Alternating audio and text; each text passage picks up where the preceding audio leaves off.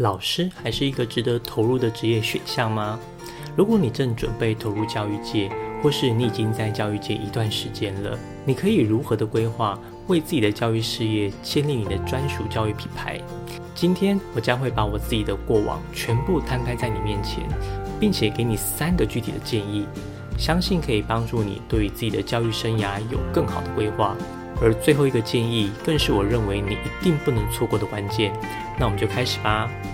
嗨，我是四七，这个频道是专门帮助素人专家与素人老师打造个人品牌、建立艺人教育的线上事业，让你获得第二份收入，实现教学自由、时间自由、财富自由的理想生活。感兴趣的话，记得订阅，然后点开旁边的小铃铛，这样你就不会错过这类的知识了。最近我受邀回到自己的大学母系文化教育系，向大一的学弟妹分享自己的工作经历，目标是帮助他们在自己的生涯规划上有比较明确的方向。这群前几个月还在高三拼学测的同学，说不定有些人当时还在看我的影片制作学习历程，现在要开始思考自己的生涯规划了。如果你问我要给这些读教育的年轻人什么样的生涯建议，我今天会给你总结三个建议：一、不要想退休；二、花时间；三、无私分享。我记得上大学的第一天，老师就来问我们未来想当老师的举手。结果全班不到一半的人举手，诶，奇怪，这不是教育系吗？怎么只有一半的人想当老师？不想当老师，你来读这个干嘛？那一半不想当老师的人，大多是因为分数刚好到才来读教育系的。这时候，我想问另一个问题：如果你是想当老师的，请问你为什么想当老师？是因为你对教育有热忱，希望可以帮助学生成为他们的重要他人？还是因为老师可以领着稳定不错的薪水福利，刚好又对教育有点喜欢，觉得是个不错的职业。我相信蛮多人会是后者的，因为这个社会给我们灌输一个观念：老师是一个社会地位高、受人尊重，而且薪水稳定的职业。最常被羡慕的就是还有寒暑假。讲到这边，如果有观众是老师的，大概白眼都翻到后脑勺了。刚刚讲的那些，除了薪水可能还可以，其他的都是民国初年的事了。现在学生不能打，也不能骂，家长如果不满，对老师可是极度不客气的。我过去就看到有家长跑来学校兴师问罪，为什么我儿子到这所学校后变坏了？可以请老师管教其他人，不要来影响我儿子吗？但实际上是他儿子带头做坏。另外，我当老师十年，我没放过寒暑假。或许你说我是学校行政，对，所以现在没人愿意当行政，行政大多都是新人菜鸟，而且据我所知，蛮多学校会在寒暑假办理活动，学校也会有寒辅暑辅，真的也没各位想象中这么爽。如果你是私立学校，可能还会有招生压力，而且学校为了节省人力成本，一个人当三个人用，工时超长也是司空见惯的。虽然并不是每个老师或学校是这样，但这种状况确实蛮多的。另外还有一点，其实我蛮在意的，就是性平问题的处理。其实对学生的保护出发点很好，但在教育现场，不少老师其实吃了很多闷亏。点出这些教育现场的问题，不是要跟你抱怨当老师有多不好，而是要让还是大一的学弟妹不要存在太多不切实际的幻想。老师就是一份工作，他也会遇到很多不好的职场困境。但即便如此，我还是非常喜欢当老师。我人生中的黄金十年，投资在老师这个职业中，是我最棒的选择。我从一个心高气傲的年轻人，变成一个专业且沉稳的教育工作者。同样的，就算你做其他的职业，磨练了十年，你也会成为领域中的行家。现在有一个问题。你要怎么确定你可以在这个领域中待十年呢？我认为目的就很重要了。如果你只是因为当老师可以轻轻松松赚钱，每天做一样的事，一路做到退休，就可以领着丰厚的薪水，我觉得你可能会很失望。全世界最厉害的民族就是犹太人。美国流行着一句话：全世界的财富都在美国，美国人的财富在犹太人的口袋里。因为目前你想得到全世界最有名的企业都来自美国，而这些企业背后的老板或操控者都是犹太人。美国五百大富豪排行榜中，百分之四十五左右是犹太后裔，像是你我熟知的比尔盖茨、祖克伯。有机会我再跟大家聊聊犹太人的思维。今天我只分享一个我很认同的观念，就是不退休。在犹太人的思维里，没有退休这个概念。他们认为人之所以有价值，是因为他们可以不断的产出。所以你可以看到，大多数成功人士已经到了退休年纪。他们还是持续的为这个社会带来价值。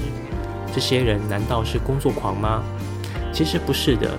在犹太人的传统中，他们可是有安息日的。那一天必须完全休息，甚至不能使用有电的任何设备。我相信这群不退休的犹太人，他们是热爱他们所做的事。注意，我这里说的是热爱他们所做的事，不是工作或上班。对我来说，当老师本身就是一件幸福的事。我可以帮助学生成长，可以协助家长。当我在做这件事的时候，本身就带着幸福感了。如果当老师可以有幸福感，那我怎么还会想要退休呢？或许你会质疑，我现在不是不当老师了吗？其实正确的说法是，我没当学校老师了。我现在的身份就是自由讲师、线上课程的老师。我还是在当老师，只是我的场域变了。只要我还想要当老师，那在哪里当老师，用什么形式当老师，只要不退休，这些都不是问题。第二个建议，花时间。我大学时期是打排球的，我的位置是举球员。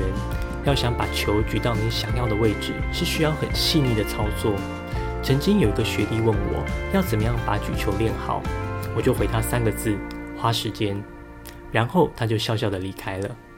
你知道现在网络这么发达的现代，你可以知道任何人的成功方法，甚至可以完全照抄他们的方式，但大部分的人还是不会成功。为什么？因为大多数的人都不愿意花时间。我举个最简单的例子，很多人想透过股票赚钱，所以他们会去听信别人那一夜致富的报名牌。但股神巴菲特告诉你，要想透过股票赚钱，你就不断的投入 ETF，持续买进二十年就可以。这件事有难度吗？没有，你就花时间就好。但百分之八十的人不会去做。你会发现，你身边总是有一种人，做什么事都会成功，是因为方法已经透明公开了。关键是谁愿意花时间去做。我蛮会弹吉他的，唱歌也蛮好听的，甚至连文化教育系的戏歌都是我写的。但这并不是我天生的，是我花时间练习来的。小时候，我爸爸说我唱歌难听，像音痴。后来，我十七岁开始学吉他，十九岁就成为吉他老师。为什么？因为我这两年来每天都花十分钟练习吉他。对你没听错，就十分钟。但你有听到每天吗？我曾经拿过歌唱比赛冠军，当过排球队长，拿过冠军，成为学校历年来最年轻的主任，以一人之力卖出百万线上课程。我的经历一字排开，你会觉得非常辉煌。但我要让你知道，我没有一件事是短时间成功的，我的成功都是花时间的结果。我歌唱比赛参加五年，到延毕那年才得到最佳男歌手奖。排球队输了三年，到第四年才拿到第一座奖杯。在学校可以当最年轻的主任，是因为我在学校尽心竭力了六年。我之前的影片中有提到，我在四个月中卖出线上课程，很多人听到就很激动，短短时间可以获利百万。但你不知道的是，我花了多少时间去学习经营我的 YouTube 频道。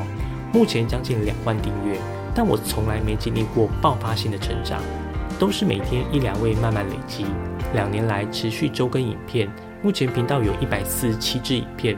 因为花时间累积，让我可以在线上教育事业成功。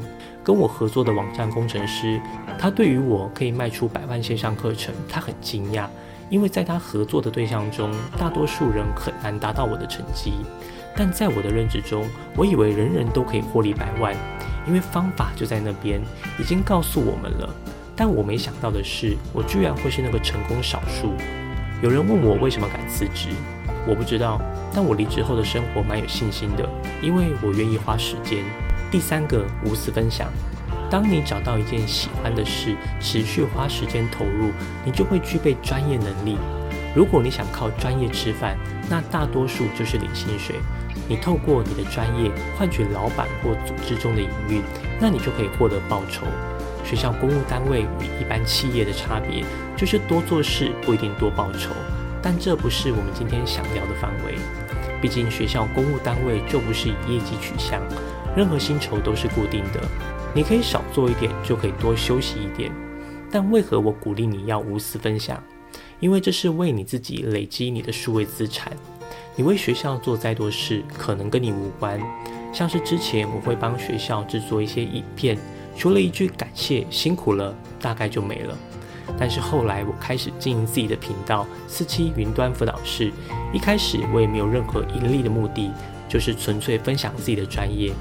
开始做影片之后，我发现我蛮喜欢这件事的，于是我就花时间研究怎么样经营一个频道。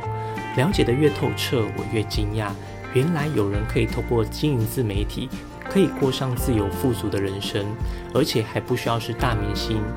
当我去理解这其中的原理，发现一个简单的道理，就是透过网络去放大你的专业，让有需要的人找到你，再用你的专业去解决他们的需要。创业就是这么简单。当我理解这个道理，有这样的思维后，我知道我正在累积自己的数位资产。等到一定的量以后，我就可以对自己的职业有更多的选择权。自由富足的人生是来自于一开始的无私分享。在现在网络的时代，把你的专业放在网络上，一来不会影响你的工作，甚至可以帮助你的专业加分。二来是为自己累积数位资产，让你对未来有更多的选择。如果你也有属于你的专业，你希望可以用最小成本放在网络上展示你的专业，我有录制一堂三十分钟的免费公开课，可以帮助你了解如何经营个人教育品牌，让你可以用很简单的方法，有效的在网络世界展现你的专业。你可以到下面的描述栏点选第一条链接。上完这节课，你就会知道线上教育事业成功的底层逻辑。最后，我建议你可以给这部影片点一个赞，这样演算法就会知道你喜欢这类的影片，不断推送有价值的内容给你，这样你就可以更快的超越他人，达到教学自由、时间自由、财富自由的生活。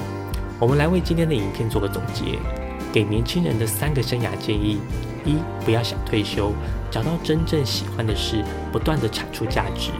二花时间，成功靠的不只是方法，更需要花时间投入。三无私分享，在网络上分享自己的专业，累积数位资产。在接下来，我也会持续分享专门为素人专家与素人老师打造线上课程、建立个人品牌的内容。你也可以发了我的粉丝专业与 IG，里面也会有干货跟你分享。如果你有什么问题，可以到下面留言，我会一一回复你。一人教育学院帮助你实现教学自由心愿。我们下周见。